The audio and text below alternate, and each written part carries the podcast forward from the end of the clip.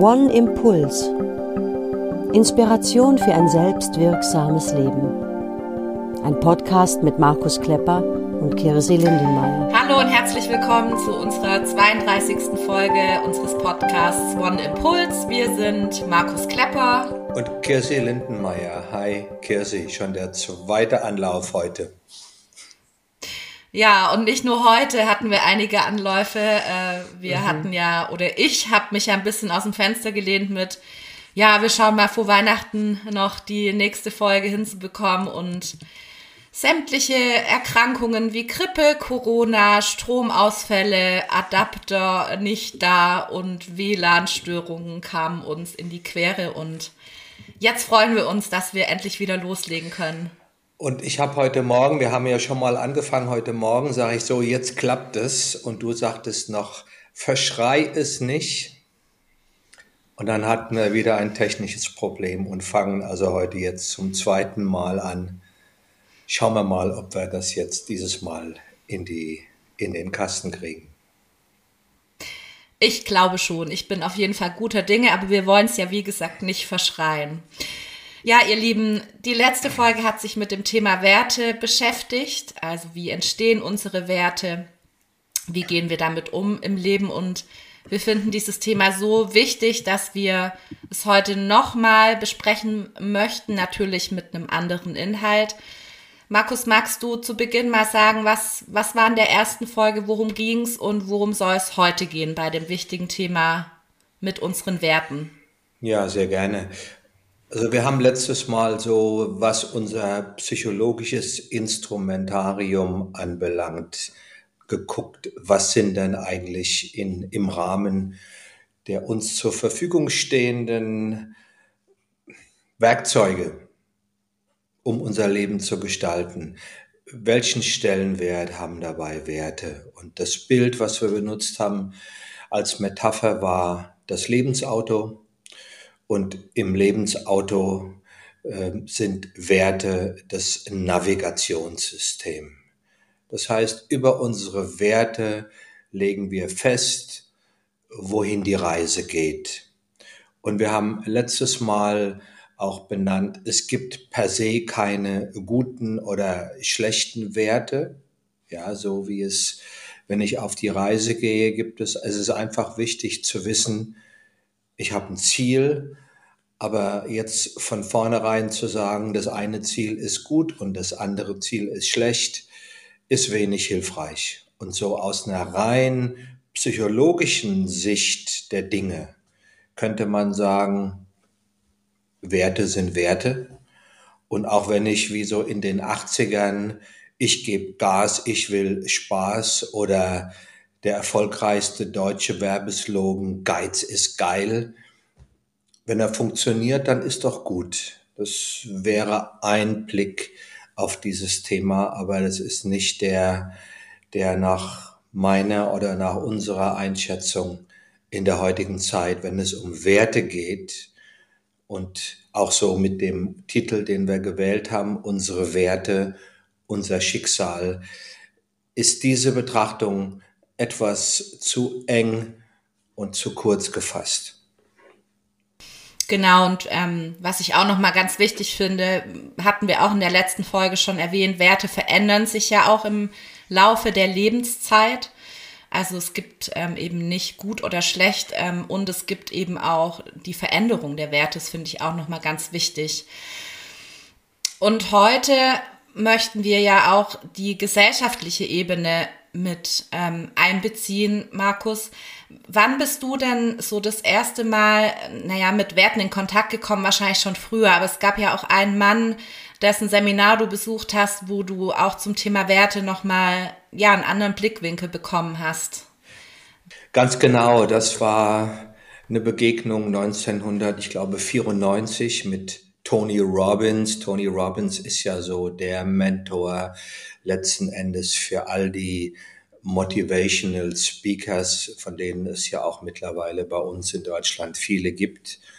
Und ich habe in Cannes ein Seminar bei ihm besucht, das hieß Date with Destiny, eine Verabredung mit dem Schicksal.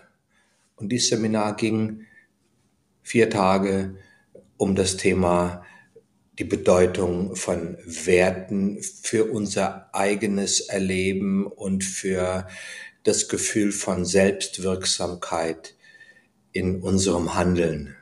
Selbstwirksamkeit ist ja auch in unserer Arbeit ein ganz, ganz zentrales Kriterium. Und da habe ich so zum ersten Mal die, die Power, den Impact, die Macht kennengelernt, die Werte haben.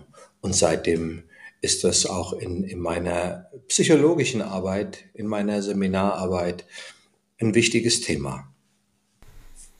Hier auch noch mal ein kleiner Hinweis. Es gibt eine ganz tolle Doku genau über dieses Seminar, das du 94 schon besucht hast, ähm, auf Netflix. I'm Not Your Guru heißt es, also auch über Tony Robbins Seminar, vier Tage begleitet, könnten wir hier in den Shownotes verlinken, falls ihr das mal schauen wollt. Lohnt sich auf jeden Fall ihn mal zu erleben.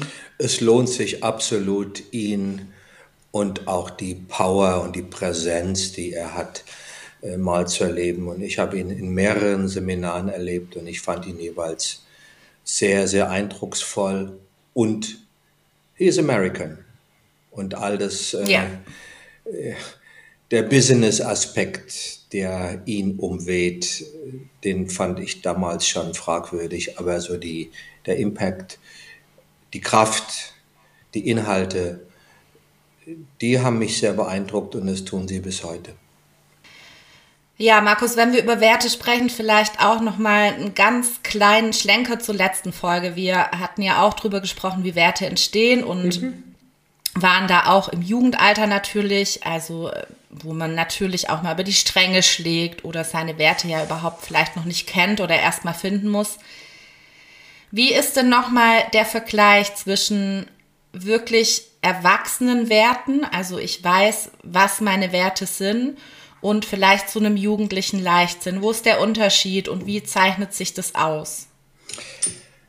Ich glaube, ganz wichtig für uns ist, uns äh, zu vergegenwärtigen, ähm, das Werkzeug von Werten per se ist ein neutrales Werkzeug, was ich in jeder Richtung anwenden kann. Und ohne dieses Werkzeug, ohne Werte, die ich für mich als wichtig erachte, wäre das, wie wenn ich im Auto sitze und so bei den Boxautos früher oder gibt's ja auch heute noch auf der Kirmes und ich fahre einfach planlos durch die Gegend und es ist vielleicht ganz witzig, aber ich komme nicht irgendwo hin. Und als Kinder oder auch als Jugendliche geht es ja darum, zunächst mal mich auszuprobieren.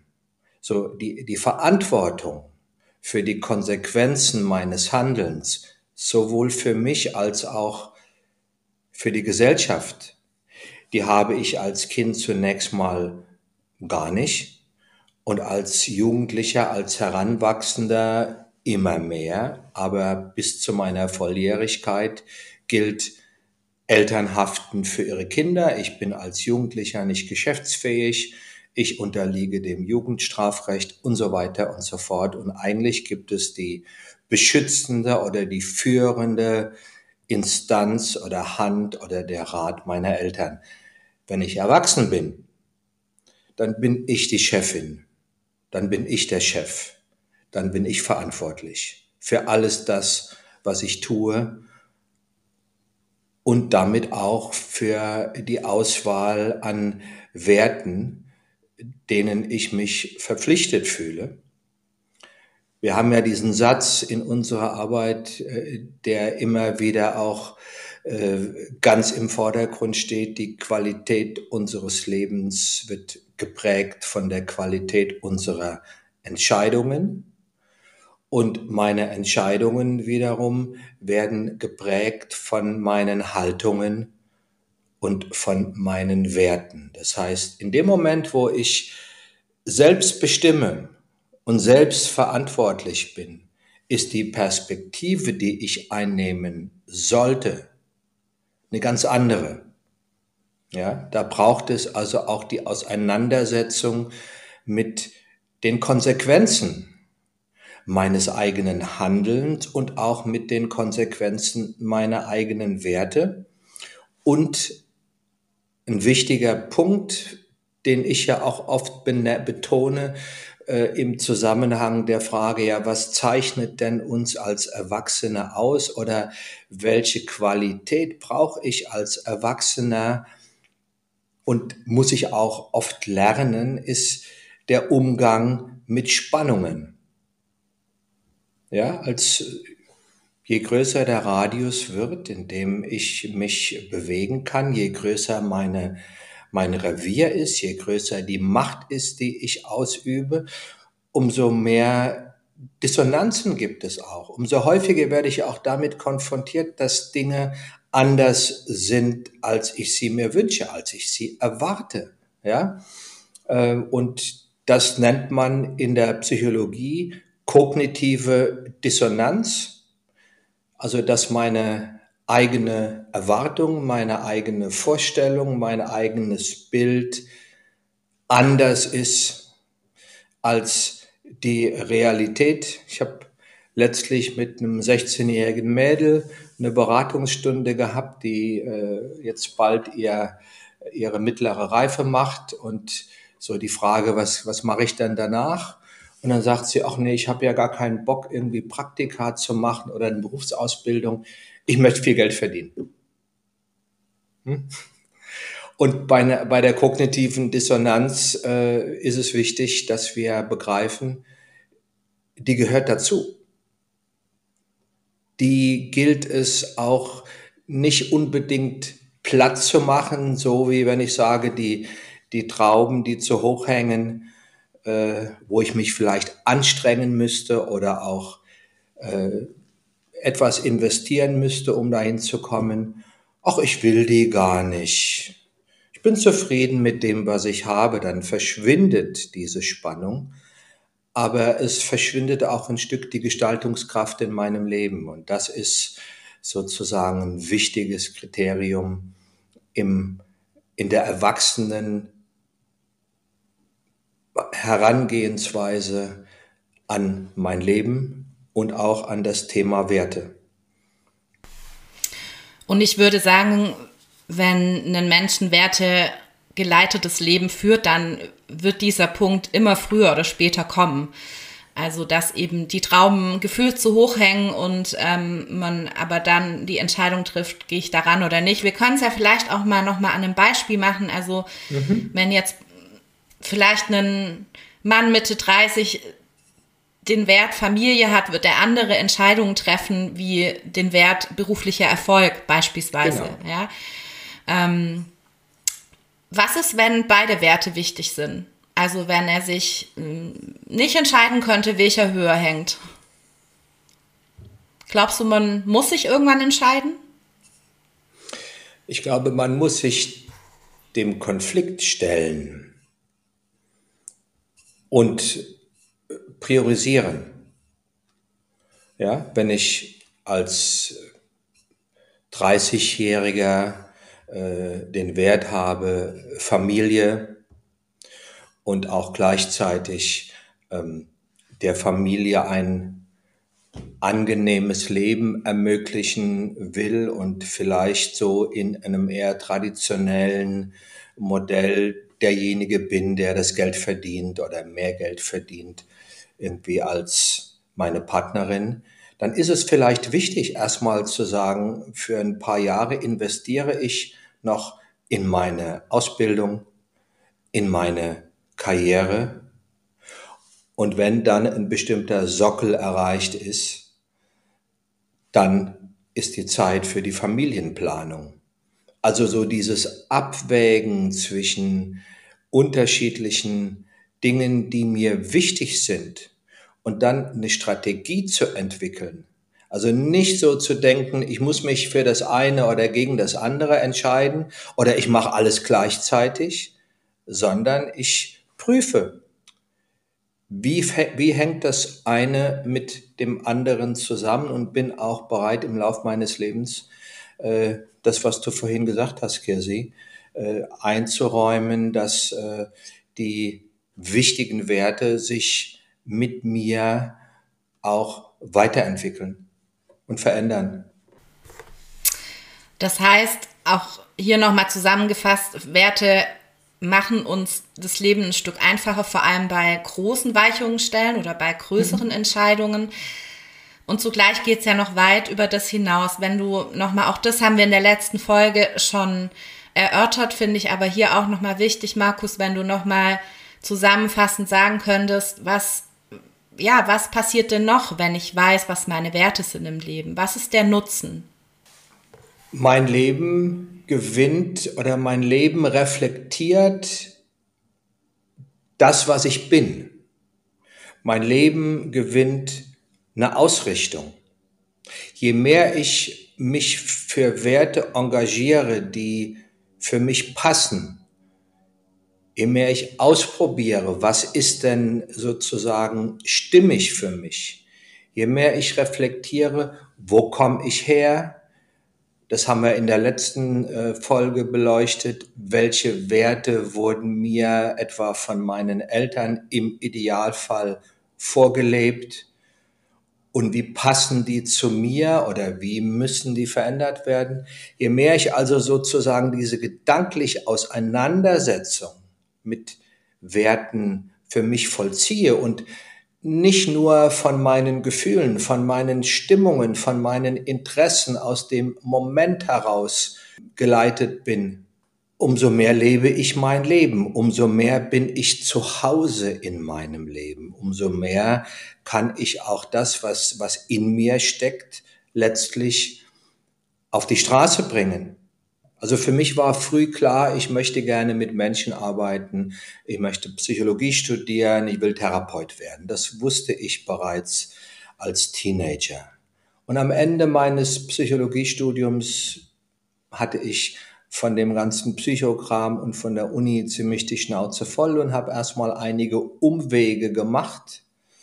Habe einen Gasthof am Bodensee eröffnet, war Fuhrunternehmer und habe gleichzeitig immer gemerkt, das ist es nicht. Ich könnte das jetzt zwar machen und auch ganz gut Geld verdienen, aber das passt nicht und ich bin weiter auf der Suche geblieben, bis ich dann den Einstieg über eine Begegnung mit einem äh, charismatischen amerikanischen Lehrer und Trainer mit Frank Natale, den Einstieg in das gefunden habe, was ich auch schon als Jugendlicher machen wollte. Und das dann habe ich mein ganzes Leben nochmal auf links gekrempelt, bin zurück vom Bodensee nach Berlin und habe das angefangen, was ich letzten Endes auch heute noch mache. Und es waren keine einfachen Entscheidungen, aber sie waren ge geprägt von diesem inneren Ruf, das ist das, was eigentlich zu mir passt. Dann lass uns jetzt noch ein Stück weiter schauen also das war jetzt nochmal die persönliche Ebene und es hat ja aber auch eine gesellschaftliche Ebene. Also andersrum gesagt, wenn ich meine Werte kenne, dann habe ich auch einen Einfluss auf die Gesellschaft, andersrum wahrscheinlich auch. Ähm, aber wenn ich sie kenne, dann hat es auch einen Einfluss, dem ich vielleicht auch nachgehen möchte oder ja, der sich daraus auch als Wunsch ableitet. Welchen denn? Ich meine, wir leben ja heutzutage durchaus in einer besonderen Zeit. Ja, in einer, in einer Umbruchsphase in, in ganz, ganz vielen Bereichen unseres Lebens. Wir erleben etwas, was viele sich überhaupt gar nicht vorstellen konnten, einen Landkrieg in Europa durch den Überfall äh, von Putin auf die Ukraine. Wir erleben wirtschaftliche Umwälzungen, die uns alle packen und herausfordern. Wir haben die Auseinandersetzung mit der Klimakatastrophe, die uns herausfordern. Das heißt, wir sind, wenn wir unsere Gestaltungskraft als Menschen wirklich auch ernst nehmen und nutzen wollen, mit der Frage beschäftigt, na gut, das, was ich so tue, das, was ich, wie ich mein, mein eigenes Leben gestalte, wie weit trägt das denn bei zum Gelingen des Gemeinwohls, zum gesellschaftlichen Zusammenhalt, zum sozialen Frieden? Diese dieses Privileg oder diese Freiheit, es ist ja oft auch in den letzten Monaten über die sogenannte Friedensdividende gesprochen worden, dass wir durch das billige, durch die billige Energie aus Russland und durch die, dieses Gefühl, der Frieden ist sozusagen garantiert, ja, konnten wir es uns bequem machen. Gerade wir in Deutschland oder in Mitteleuropa. Und diese Zeit geht ja ganz offensichtlich vorbei.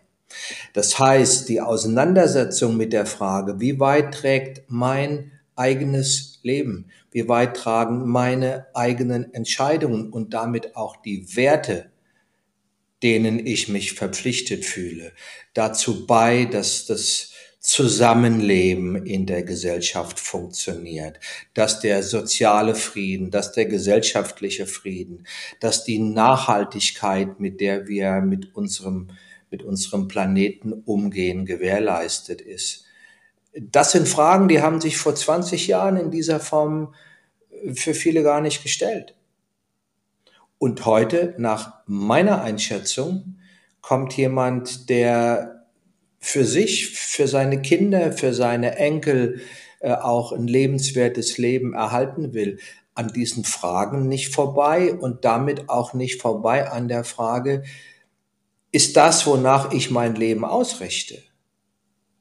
Sind die Werte, nach denen ich lebe, sind die kompatibel mit dieser Aufgabe? Und wir haben ja in Deutschland, wir sind ja das Land, zumindest mal äh, so werden wir oft auch gesehen, das Land der Dichter und Denker.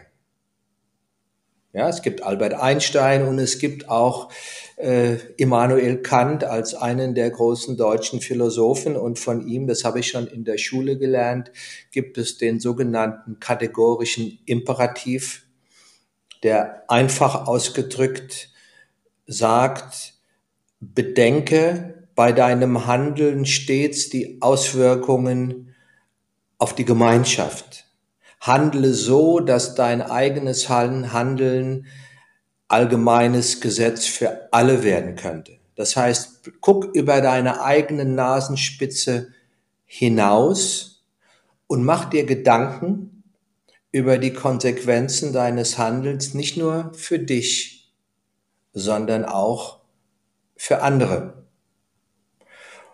Und dieser gesellschaftliche Auftrag, der ist heute nach meinem Dafürhalten so groß, wie er lange Zeit nicht war. Und der hat auch einen unmittelbaren Impact und unmittelbaren Einfluss auf die Frage, zu welchen Werten verpflichten wir uns. Du hast es gerade schon angedeutet, äh, dass gewisse Dinge vor 20 Jahren kaum einen interessiert hat, haben oder weniger Menschen zumindest. Ich merke das tatsächlich auch in der Arbeit mit meinen Jugendlichen, die interessieren sich für Dinge, zum Beispiel Klimaschutz, wo ich in meiner Jugendzeit ehrlich sagen musste, das hat mich nicht sonderlich interessiert. Das heißt, die Werte, also auch die gesellschaftlichen Werte und die moralischen Ansichten, die wandeln sich mit der Zeit. Und vielleicht, Markus, magst du mal so im Schnelldurchlauf darstellen, wie die sich in den letzten Jahrzehnten verändert haben und wo wir da heute stehen? Also die, die Boomer-Generation, das heißt, es sind die Menschen, die äh, nach dem Zweiten Weltkrieg bis in die Mitte der 60er Jahre geboren worden sind, die, die heute in Rente gehen, die Babyboomer, ja, die hatten so als zentrale Werte familiäre Werte, Wohlstand, Konsum und vielleicht auch in gewisser Weise dann später äh, in äh, Ende der 60er Jahre ein gewisses gesellschaftliches Engagement.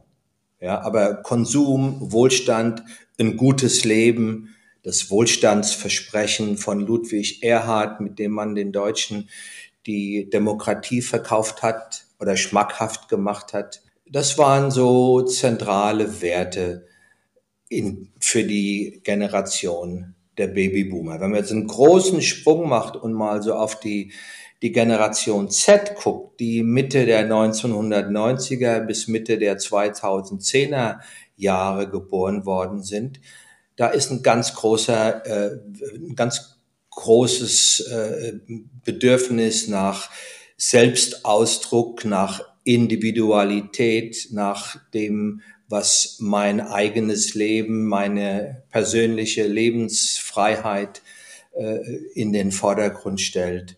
Umweltbewusstsein, Aktivismus, also die Bereitschaft auch für die Dinge, die mir wichtig sind, mich zu engagieren, ganz aktiv. Ja, Flexibilität ist auch ein, ein wichtiger Wert. Multitasking, so für die Generation Z. Und ganz aktuell habe ich jetzt vor kurzem einiges darüber auch gelesen. Äh, es gab in der Financial Times, gab es, glaube ich, eine Untersuchung über die äh, geschlechtsspezifische Veränderung der Werte, insbesondere der Generation Z.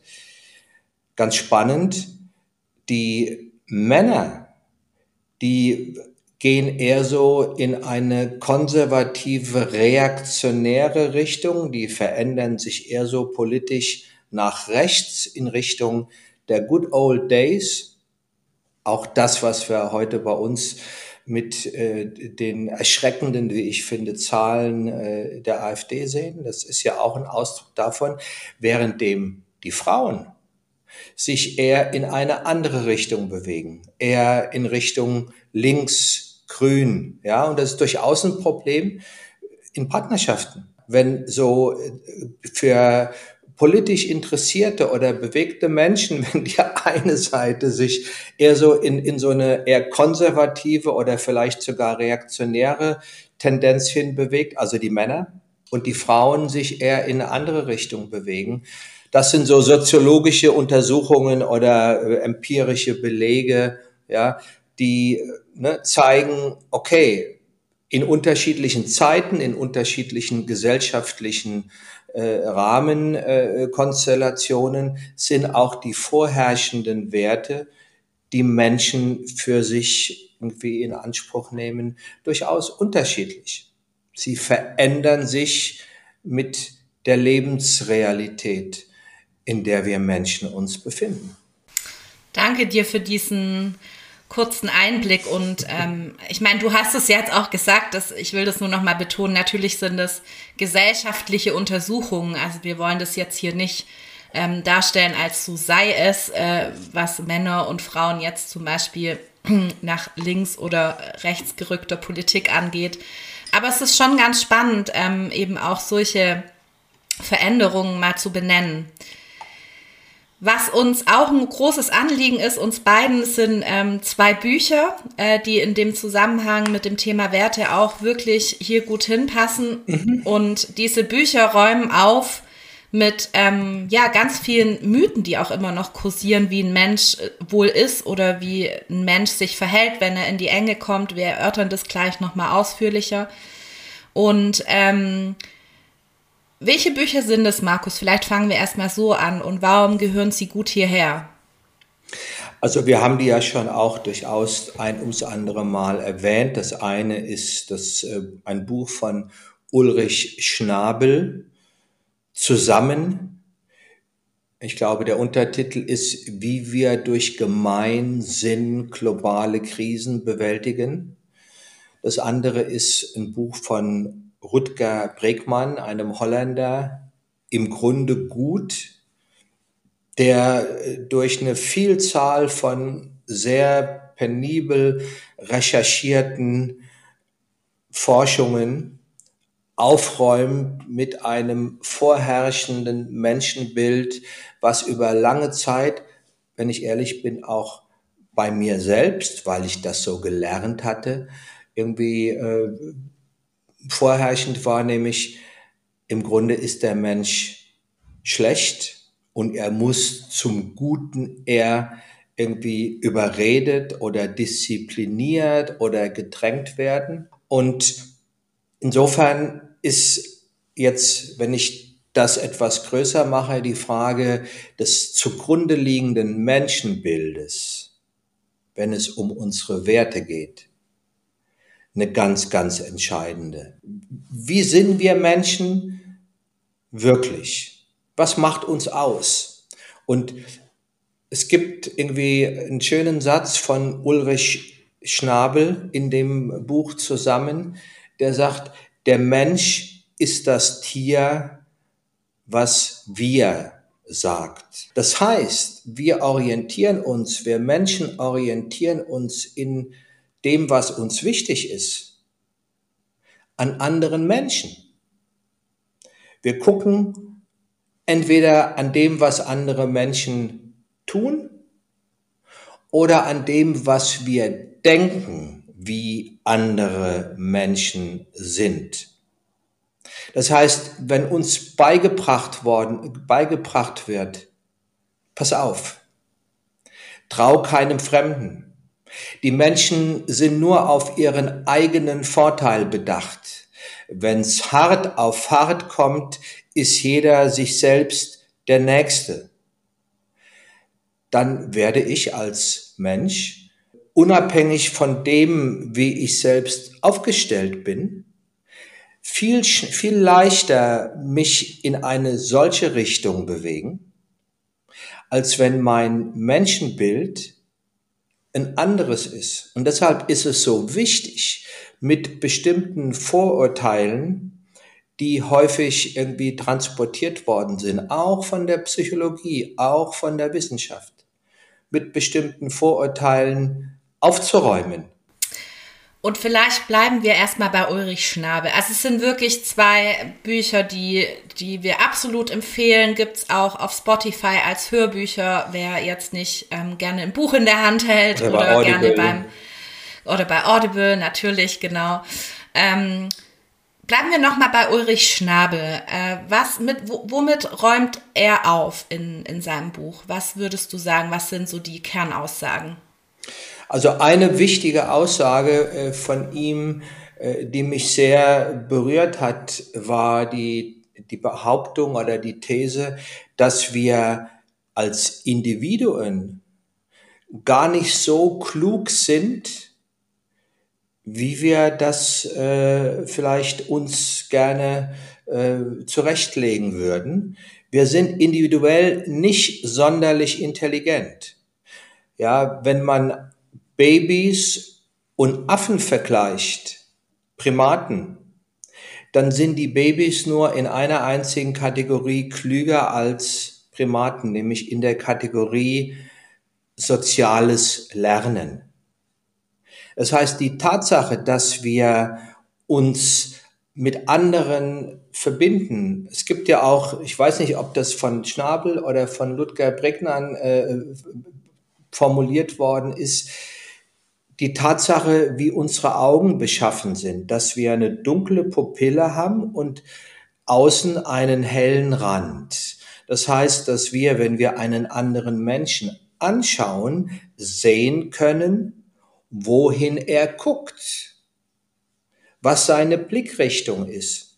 Das ist etwas, was im, im, im Wesentlichen uns Menschen auszeichnet.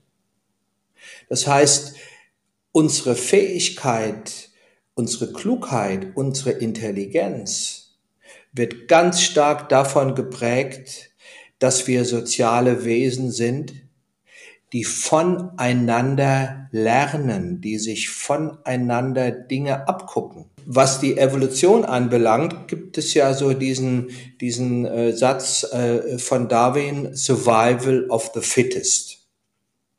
Die Stärksten haben überlebt. Tatsächlich ist es so, dass nicht die Stärksten überlebt haben, sondern die menschlichsten, die freundlichsten.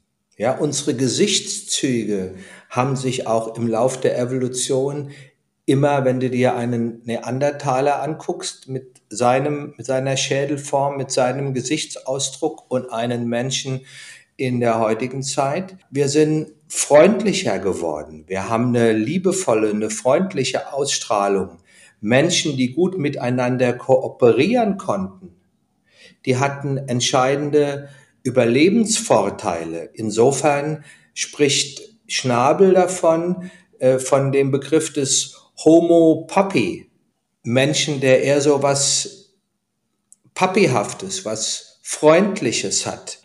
Und das deutet schon darauf hin, dass viele der Konzepte, mit denen wir vielleicht lange unterwegs waren, dass wir besonders tough sein müssen, dass wir besonders rücksichtslos sein müssen und auf unsere eigenen Interessen und Belange mehr gucken als auf altruistisches Verbundensein mit anderen Menschen, dass das möglicherweise unserer wahren menschlichen Natur überhaupt nicht entspricht.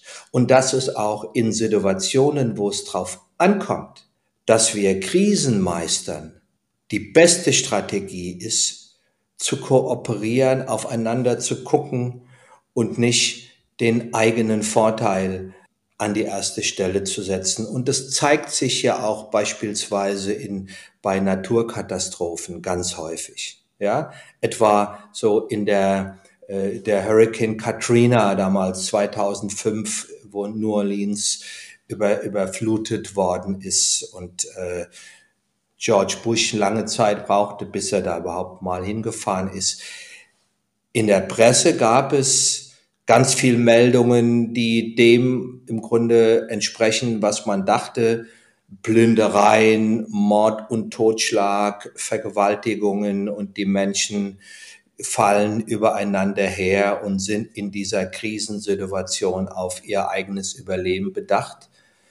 Ähm, ich glaube, das war Ulrich Schnabel in seinem Buch. Oder ich krieg die beiden immer wieder durcheinander. Jedenfalls, nee, Pregnan war das, der Polizeiberichte studiert hat und da tief eingestiegen ist in die Materie und nichts davon stimmt. Das waren sensationsheischende, zum Teil, man würde heute sagen, Fake News, die in ein bestimmtes Bild passten, in, eine Mainstream-Vorstellung. Aber das, was die Menschen tatsächlich gemacht haben, war genau das Gegenteil. Sie waren kooperativ, sie waren gemeinsam unterstützend unterwegs in dieser Krise und das zeigt sich in ganz vielen Katastrophensituationen, sogar im Krieg. Dass also dieses Bild, der Mensch ist gefährlich, der ist böse, er ist nur auf seinen eigenen Vorteil bedacht, dass das einfach mit der Realität nichts zu tun hat. Genau, also tatsächlich hat sich, ähm, glaube ich, ein bisschen gemischt jetzt äh, mit zwischen Schnabel und Prägmann, aber das macht nichts. Äh, hört euch gerne mhm. beide Bücher an oder lest sie beide. Es sind wirklich ähm, tolle und faszinierende Dinge dabei, die mich auch äh, ja sehr überrascht haben und ich glaube, ähm, auch der Begriff Homo Papi kommt von Pregmann und mir fiel das gerade so ein. Also immer dann, wenn es um soziale Wesen geht, auch ähm, ich kenne mich ja ein bisschen aus mit Hunden ähm, und wenn, wenn die näher an den Menschen gekommen sind, war auch immer Freundlichkeit und Kooperation eine der entscheidendsten Faktoren, die dann auch letztendlich zur Domestikation geführt haben. Und genauso mhm. war es bei uns Menschen auch. Mhm. Ähm, die Theorie Survival of the Fittest gibt es sicherlich in anderen ähm, Bereichen trotzdem. Und ähm, das fand ich echt ganz spannend, dass wir eigentlich kleine verspielte Welpen sind, die mhm. äh, sich kooperativ sozialisiert haben. Markus, lass uns noch mal so ein Stück auf die Menschenbilder gucken, die ja auch, ähm, ja, die wir oft eben im Kopf haben. Wie du am Anfang auch sagtest, äh, du selber warst auch überrascht, ich auch, ne? Also du sagtest so, ja, der Mensch ist von Grund auf vielleicht doch dann auch böse und wenn das Reptilienhirn erstmal zuschlägt mhm. oder Egoismus ähm, siegt dann am Ende doch, wenn wir in Not kommen.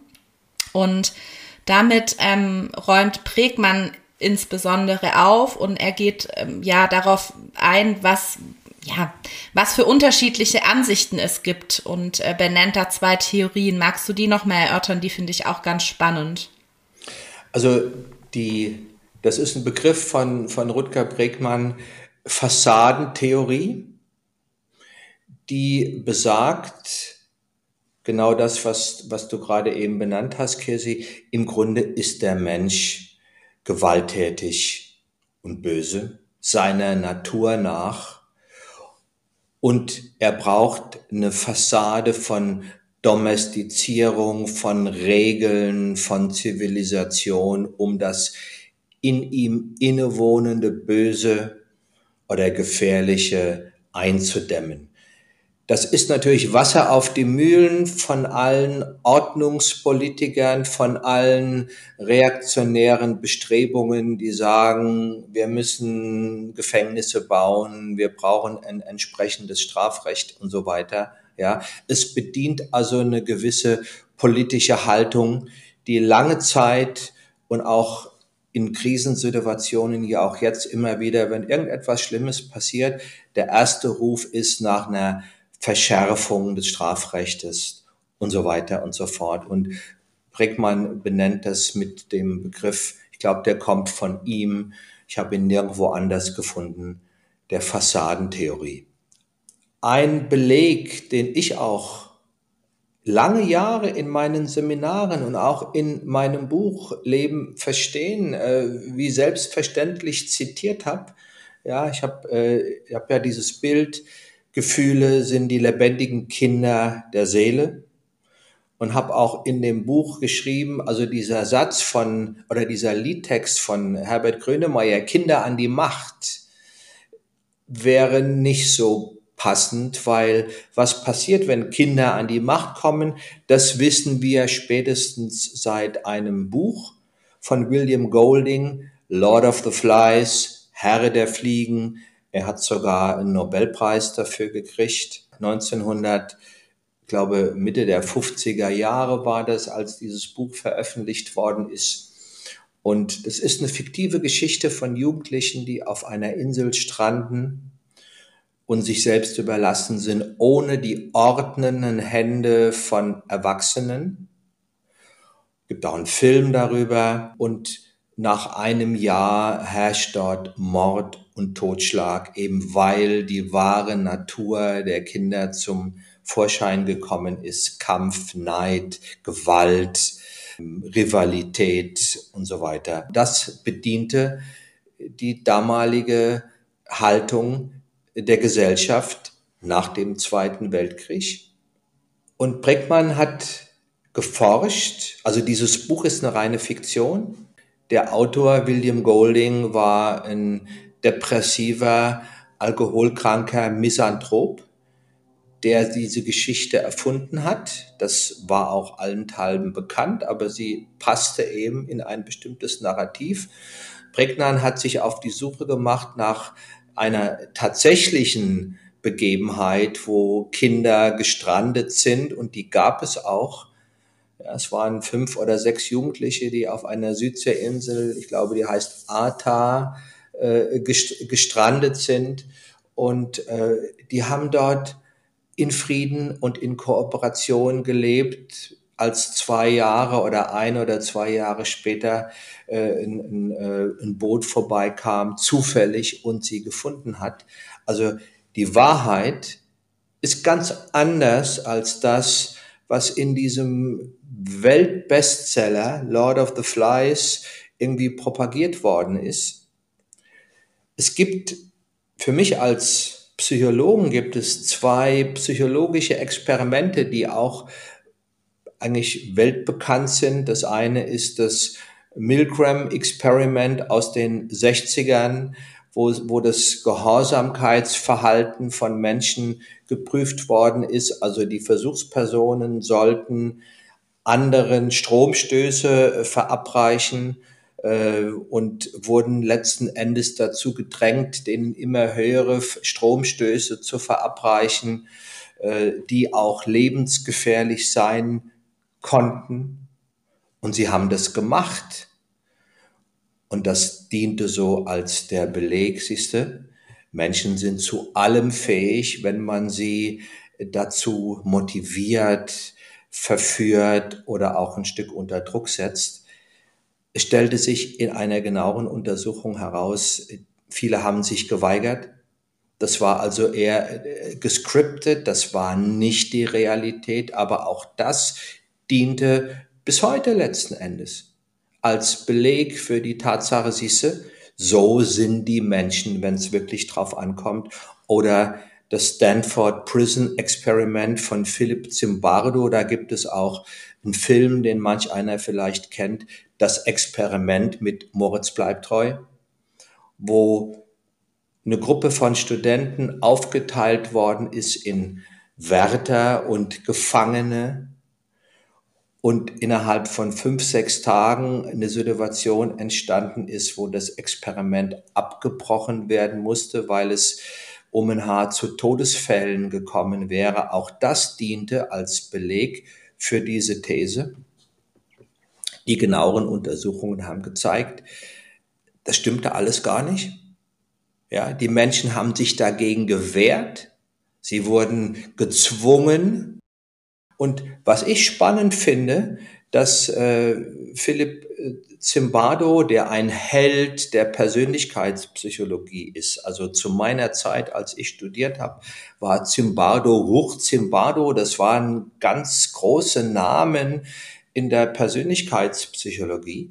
Und der ist vor einigen Jahren in einem Interview danach befragt worden, was er denn jetzt heute dazu sagt, wo ja irgendwie deutlich geworden ist, dass das alles letzten Endes fake ist. Und er sagte so sinngemäß, naja, also wir werden doch jetzt eine so anerkannte psychologische Expertise, über, die über viele Jahre verbreitet worden ist. Wir werden die doch nicht jetzt diskreditieren. Ja, und das sind jetzt so drei Beispiele. Lord of the Flies, das Milgram Experiment und das Stanford Prison Experiment, die landläufig dafür hergenommen worden sind, um zu belegen, der Mensch ist des Menschen Wolf. Der Mensch ist von Hause aus egoistisch, selbstsüchtig, auf seinen eigenen Vorteil bedacht. Und wir müssen ihm soziales Verhalten mühsam beibringen. Und wenn das jetzt übertragen auf die Werte, wenn ich davon ausgehe, dass das so ist, ja, dann wäre ich ja blöd, wenn ich ein Menschenfreund wäre oder ein Gutmensch wäre oder wenn ich vielleicht, weil ich das so empfinde oder weil das meinem eigenen Wertekanon entspricht, sage, ach eigentlich äh, würde ich mich ganz anders verhalten, aber wenn andere Menschen so sind, dann wäre ich ja blöd, wenn ich mich dem nicht anpassen würde. Und das ist dann so dieser Mechanismus, wo das soziale Lernen von uns, wir orientieren uns an dem, wie andere unterwegs sind oder wie wir glauben, dass andere unterwegs sind. Und das vorherrschende Menschenbild, wie diese beiden Faktoren sich auf eine unselige Art und Weise miteinander verbinden und dann zu Haltungen zu Werten und auch zu Verhaltensweisen führen, die letzten Endes die Grundlage unseres Zusammenlebens in Gefahr bringen. Und beeindruckend an den Geschichten finde ich, du hast es auch erwähnt, dass sie ja bis vor kurzem noch oder vielleicht manchmal sogar heute noch an den Unis so gelehrt werden. Also gerade zu dem Experiment gibt es sogar, meine, meine ich, zwei Filme, einen deutschen und einen amerikanischen und die sind, ja, sag ich mal, wenn du dich in psychologischen Kreisen bewegst, in aller Munde. Ja. So ist das, der Mensch ist so. Ja, und was Prägmann da geleistet hat, finde ich auch nochmal erwähnenswert. Also wir stellen euch jetzt natürlich so die Ergebnisse von ihm dar, aber der ähm, belegt es in seinem Buch auch ganz wunderbar so, dass man das wirklich nachvollziehen kann. Also ähm, der hat sich da, glaube ich, jahrelange Mühe gemacht, um, um das zu beweisen, was er dort auch behauptet. Und was er eben auch immer wieder benennt ist, du hast es auch schon gesagt, Markus, dass ja, es manchmal für die Medien einfach dann auch besser passt, was anderes ähm, zu berichten oder was anderes darzustellen. Also es ist nicht immer so, dass Bregmann sagt, die berichten nur erfundene Sachen, aber eben nur ein Teilausschnitt meistens von dem, was wirklich passiert ist. Wenn wir das jetzt mal auf unser Leben jetzt, hier und heute ähm, ja, übertragen, Markus, wie können wir uns denn vor diesen Nachrichten, die, ja, wo wir vielleicht auch erstmal nicht wissen, was ist da jetzt dran, wie, welche, welchen Abschnitt sehen wir da gerade? Wie ist der wirkliche Zusammenhang?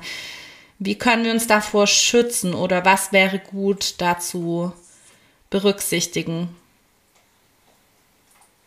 Ich glaube, wenn es um den Aufmerksamkeitsgehalt von, von Nachrichten geht, also von der übermittelten Realität, die wir im Internet oder in Printmedien oder so lesen, ist es wichtig, äh, sich zu vergegenwärtigen, positive Nachrichten erzeugen wenig Aufmerksamkeit.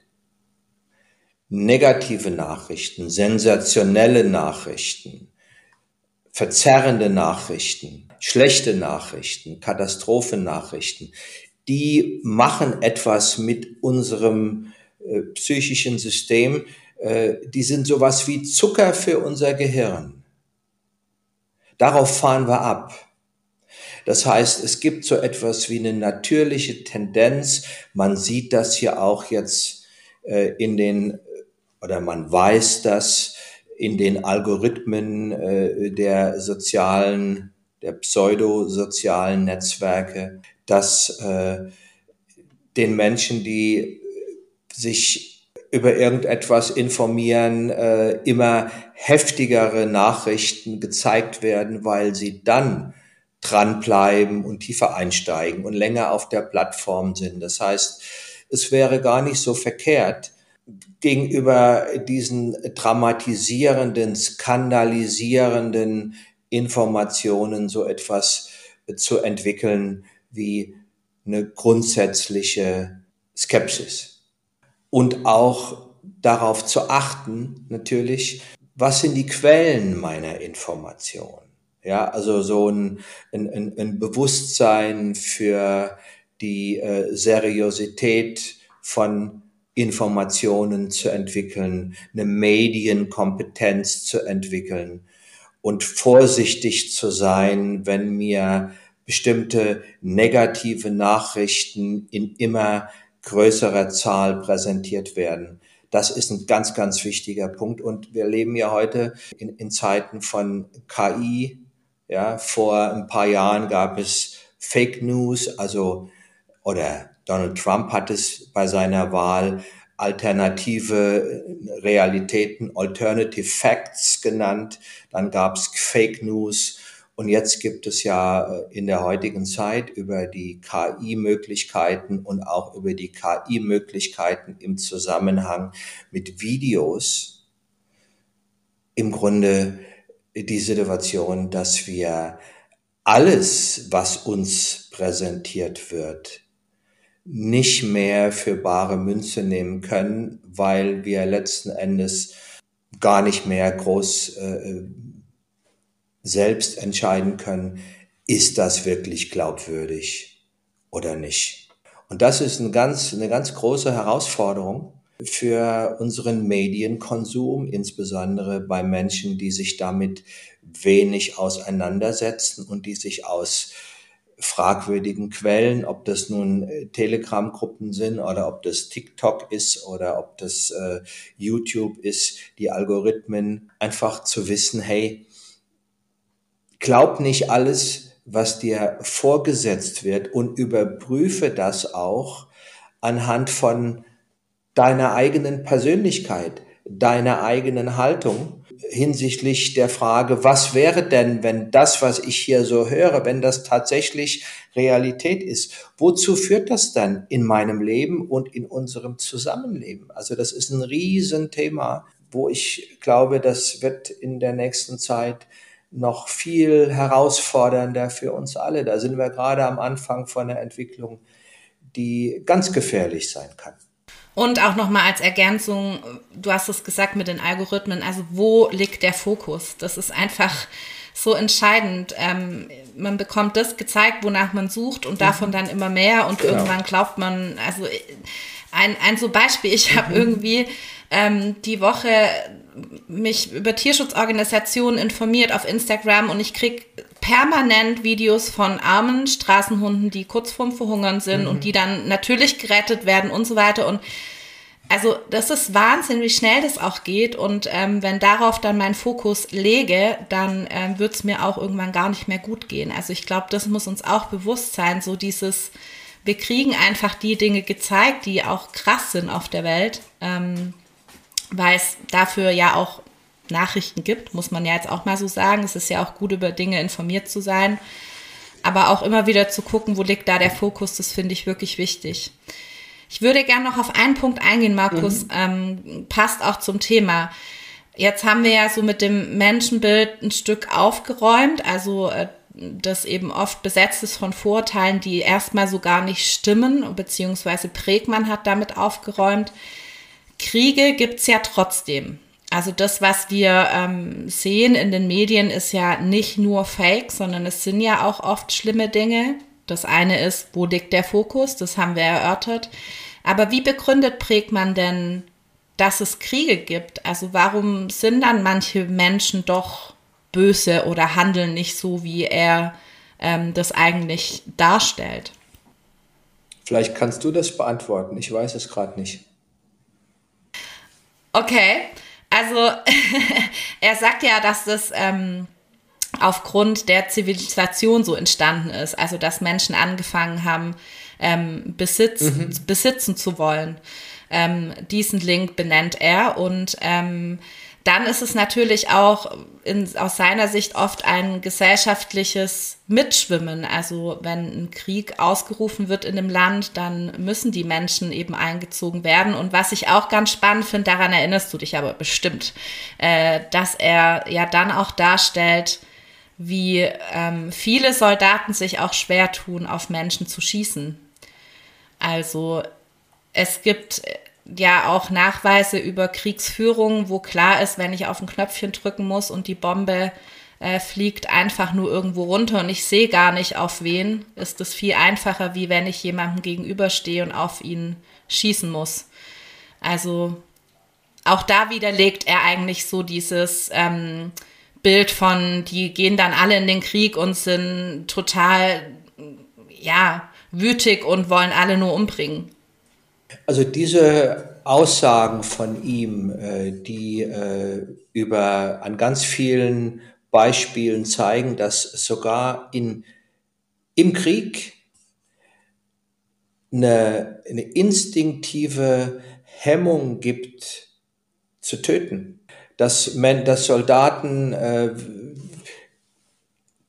ins Leere schießen, dass sie nicht schießen, dass die Bajonette in, in, äh, in Gefechtssituationen nicht aufgepflanzt werden, dass äh, also so diese Verrohung, von der man vielleicht annimmt, dass sie äh, dann das wahre Wesen von Menschen zum Vorschein bringt, dass das sogar in Kriegssituationen, wenn man genau hinguckt, sich nicht wiederfinden lässt. Und dass ein wichtiges Motiv, äh, weshalb Menschen im Krieg Dinge tun, die eigentlich ihrer Natur widersprechen, darin besteht, dass sie keine Kameradenschweine sein wollen, dass sie ihre Kollegen nicht im Stich lassen wollen. Also letzten Endes, er spricht in dem Zusammenhang auch von der Gefahr von zu viel Empathie.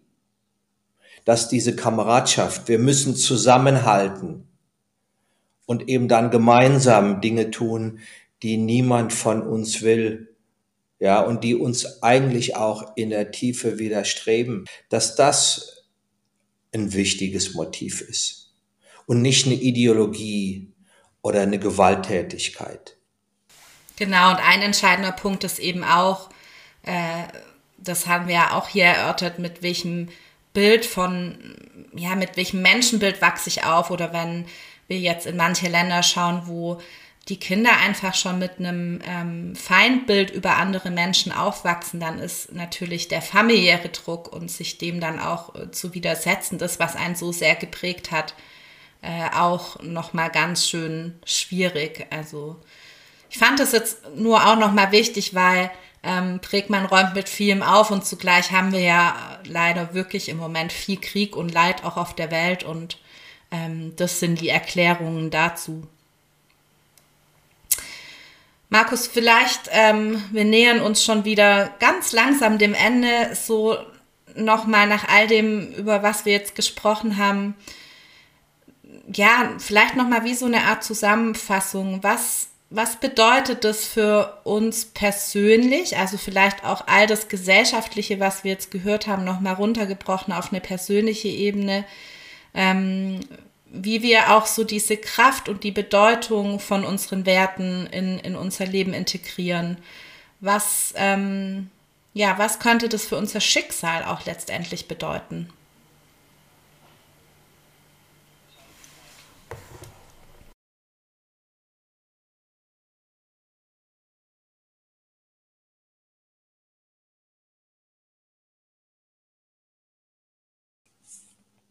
Also zunächst mal darüber haben wir ja oft gesprochen, ist es wichtig, dass wir uns die Bedeutung von haltgebenden Werten für die Orientierung und die Gestaltung unseres Lebens vergegenwärtigen. Welche Werte leiten mein Leben und wie viel Halt und Orientierung geben sie mir? Und das ist eine Frage, die ich mir immer wieder stellen kann. Das wäre so der der erste Punkt. Der zweite, wir sollten die Quelle hinterfragen. Einmal natürlich die eigene biografische Quelle. Wo kommen die Werte, nach denen ich lebe, her? Sind sie stimmig für mich selbst? Gibt es so etwas wie, man könnte sagen, eine, eine persönliche Kongruenz? Passen sie zu dem Menschen, der ich bin und auch zu dem, der ich sein will. Dann, das ist jetzt ein wichtiger Punkt von dem, dem, äh, der Folge heute, sind Sie für ein friedvolles, gemeinwohlorientiertes Leben sinnstiftend. Handle so, dass die Maxime deines Handelns jederzeit allgemeingültiges Gesetz werden könnte. Sind sie ich finde, auch das kann man in dem Zusammenhang sich durchaus fragen, sind sie in Übereinstimmung mit den Grundwerten unserer Verfassung? Die Menschenwürde ist unantastbar. Die Freiheit des Menschen ist unantastbar. Freiheit, Gleichheit, Demokratie, Rechtsstaatlichkeit. Das sind ja Elemente, die gegenwärtig an ganz, in ganz vielen äh, Gesellschaften in Gefahr sind und auch bei uns durchaus in Gefahr sind, sind die Werte, denen ich mich verschreibe, passen die zu dem, was unsere Verfassung als wichtige Grundlage formuliert. Dann, welches Menschenbild liegt dem zugrunde? Ist das Menschenbild, was diese Werte reflektieren, eher so, wie wir das jetzt hier äh, als altes, als überholtes Menschenbild formuliert haben. Ja, auch vielleicht so äh, die Übermittlungen von unseren Eltern, ja, die Angst und die, die Vorsicht von unseren Eltern, hüte dich vor Fremden, bei Geld hört die Freundschaft auf und all diese Sätze, die viele von uns und ich auch gehört haben. Ähm, das ist mehr so der, der biografische Ballast und zum anderen sind sie zukunftstauglich. Passen sie für das, wo wir hinwollen? Sind sie noch zeitgemäß? Wir leben auf einer Erde mit acht Milliarden Menschen in einer unfassbar global vernetzten Welt. Die Werte, mit denen wir unterwegs sind, die sollten das auch in einer gewissen Weise reflektieren. Die sollten die Unterschiedlichkeit der Kulturen, die Unterschiedlichkeit von Menschen auch reflektieren. Und dann natürlich ein ganz, ganz wichtiger Punkt, das Thema Nachhaltigkeit, der Umgang mit den Ressourcen unseres Planeten, über den wir uns in den 60er Jahren hat, hat sich, hat, haben sich wahrscheinlich niemand hat sich damit äh, auseinandergesetzt. Dann gab es Anfang der 70er Jahre die Grenzen des Wachstums, Club of Rome, der Beginn der Umweltbewegung.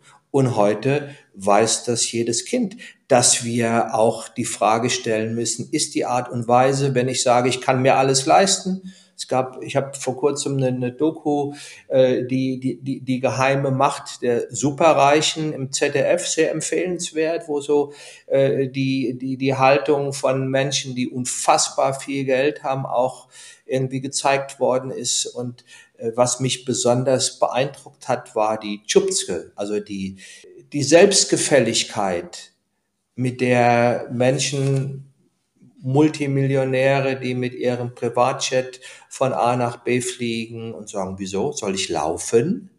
Auf die Frage, finden Sie das nicht ein bisschen äh, problematisch, dass Sie hier ständig mit Ihrem eigenen Jet von A nach B fliegen? Und dann sitzt der Mann da und sagt, ja, soll ich denn laufen? Also das passt nicht mehr gut in die heutige Zeit. Ja, und dann eben die Frage, was ist die Natur des Menschen? Und wie reflektiert sich das in dem, was mir wichtig ist? Der Mensch ist ein soziales Wesen. Er wurde zum Menschen durch die Fähigkeit und die Bereitschaft zur Kooperation. Kriege sind nicht naturgegeben, sondern sie sind das Ergebnis von Zivilisation und von Hierarchien, von Machtgefällen, von Besitz, von Eigentum, ist nicht ein genuiner Ausdruck des Menschseins.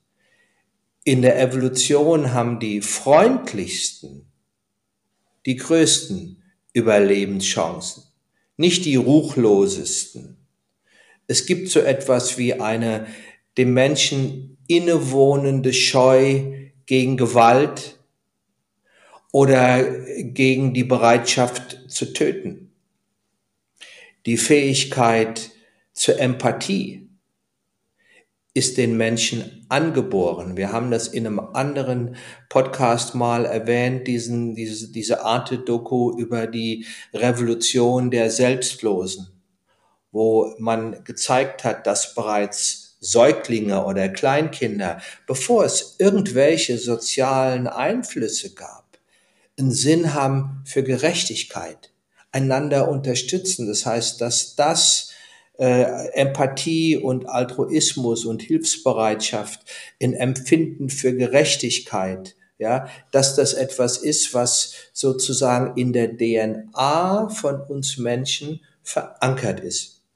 Das ist auch etwas, was, glaube ich, in der heutigen Zeit äh, immer wieder gut ist, sich zu vergegenwärtigen, äh, die, die Bedeutung von Verbundenheit, die Bedeutung von Beziehungen, die Bedeutung von Freundschaften, ne, dass Einsamkeit, Isolation und Trennung, also alle Haltungen, die auf Abschottung, auf wir bauen Mauern, wir grenzen Menschen aus, ja, wir sind nur für uns. Das ist ja dann so die, die politische Dimension oder die populistische Dimension von äh, einer Haltung die äh, äh, Menschen gegenüber feindselig oder ängstlich irgendwie unterwegs ist. Das macht uns krank. Das entspricht nicht dem, wer wir in Wahrheit sind. Das sind so ein paar Grundelemente von Werten, von Haltungen, die im Grunde notwendig wären, um den Herausforderungen, sowohl den persönlichen Herausforderungen als auch den gesellschaftlichen Herausforderungen, mit denen wir konfrontiert sind, Rechnung zu tragen und wo es sich lohnt, sich damit auseinanderzusetzen und zu gucken, was bedeutet das denn jetzt für mich in meinen eigenen Entscheidungen, und was bedeutet das für meinen eigenen Wertekompass. Markus, mal angenommen, Mensch äh, hat die Bereitschaft, sich dem zu stellen und genau das zu reflektieren. Wie gelingt denn dann der Transfer von mir auf die Gesellschaft sozusagen? Was, was mache ich damit in diese Richtung? das ist ja natürlich die Gretchenfrage. Nicht?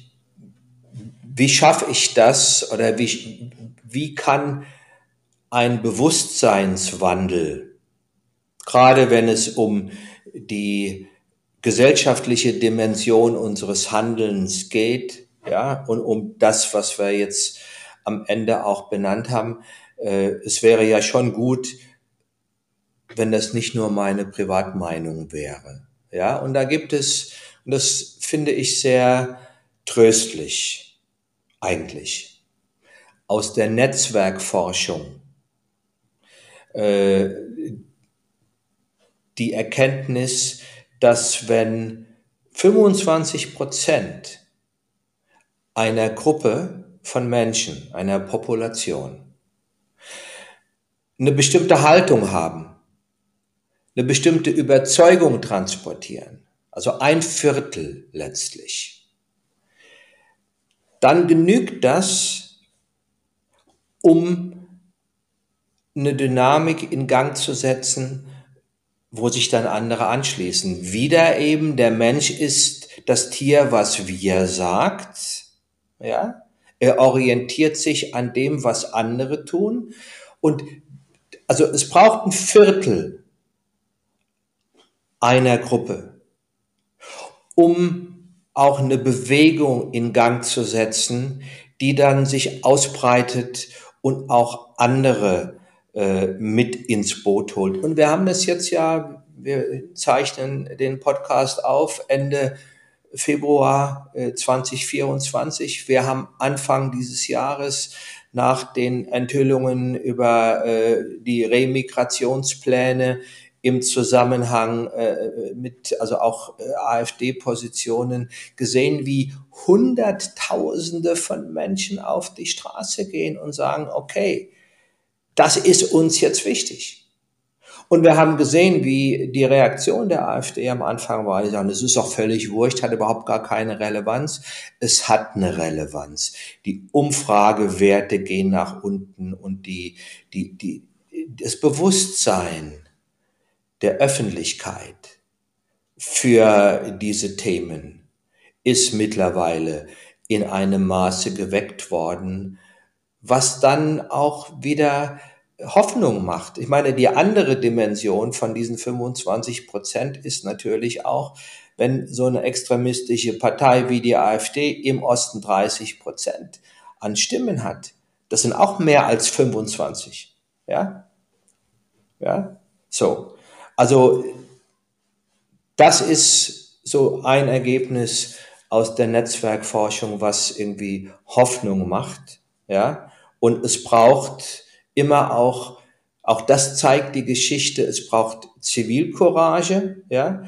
Es braucht häufig den oder die eine, die aufsteht und sich zu Wort meldet, die Upstander, wie man das so auf Englisch benennt, diejenigen, die aufstehen und die, die Bystander, die zugucken und die nicht wissen, soll ich, soll ich nicht, auch dann motiviert. Und der Schritt, der eine, der anfängt, eine bestimmte Position zu vertreten, Greta Thunberg damals, das 16-jährige Mädel, ich meine heute äh, mit ihrer Position zu dem Palästina-Konflikt ist ein anderes Thema, aber hätte keiner für möglich gehalten. Klar gab es die gesellschaftlichen Rahmenbedingungen und ein grundsätzliches Bewusstsein für die Umweltproblematik. Aber dass ein 16-jähriges Mädel, die sich mit dem Schild vor die Schule setzt oder auf den Rathausplatz setzt, Schulstreik für das Klima, eine Bewegung wie Fridays for Future in Gang setzt. Ja, und ich finde bei all den herausfordernden politischen Nachrichten. Und das war jetzt auch der, die Folge heute war durchaus auch ein Stück, du hast es ja anfangs gesagt, hatte so einen Touch Politik. Aber die Politik besteht aus Menschen, die begreifen, was wichtig ist und die sich dann auch dazu in ihrem eigenen Maße verhalten, so wie sie das können. Ja, äh, vor all den verstörenden Nachrichten, äh, die wir täglich zu konsumieren haben, ist das nach meinem Dafürhalten am Ende dann auch noch eine gute Nachricht. Ja, und auch da wieder eine Frage dessen, wo schaue ich hin? Also ich glaube, dass wir das, was du gerade beschrieben hast, auch viel sehen in ähm, ja, in kleinen Dingen, also sei es eine Nachbarschaftshilfe, sei es, ähm, wenn in der Nachbarschaft oder in der Bekanntschaft eine Familie wirklich irgendwie ähm, einen Schicksalsschlag erleidet. Also wir erleben das ja auch immer wieder, wie Menschen dann auch zusammenhalten können und äh, füreinander einstehen. Und finde ich jetzt auch schön, dass wir mit einer guten Nachricht und einem schönen Blickwinkel die Folge abschließen. Markus, es hat Spaß gemacht, wie immer. Mhm. Wir bedanken uns bei euch fürs Zuhören. Ich glaube auch, Kirsi, dass wir, was die Technik anbelangt, äh, erfolgreich waren. Ja, ich glaube, jetzt dürfen wir das auch sagen. Jetzt können wir nichts mehr verschreien. es hat geklappt. Juhu. Gott sei Dank. Wir haben so ein paar Stellschrauben noch ausprobiert. Ähm, und das war der vierte glaub, Anlauf für diese Folge, ne? Ja, ich, äh, mindestens, ja. ja. und wir machen jetzt auch keinen Hinweis, wann wir die nächste Folge veröffentlichen. Aber wir versprechen, dass es eine Folge 33 geben wird. Und wir bedanken uns. Genau, das, das, das versprechen wir. Wir äh, haben auch keinen Hinweis, was es für ein Thema sein wird, meine ich. Nee. Oder weißt du da was, was ich nicht weiß? Nee, ne? Aktuell nicht. Aktuell bin ich froh, dass wir jetzt das, was wir eigentlich vor Weihnachten einlösen wollten, vor Ostern eingelöst haben. genau. Und falls wir uns vor Ostern nicht mehr hören, wünschen wir euch auch frohe Ostern. Genau. Und habt's gut bis dahin. Vielen Dank. Danke an alle, die zuhören. Ja, und ähm, glaubt an das Gute im Menschen. Und lasst euch von den Schreihälsen und denen, äh, die alles schlecht reden, nicht verrückt machen. Ja. Ich glaube, es gibt bei all den Herausforderungen auch guten Grund, die Hoffnungen nicht aufzugeben. Wenn wir uns darauf besinnen, wer wir eigentlich sind und was in uns steckt. Kirsi, danke schön. Ciao, Markus.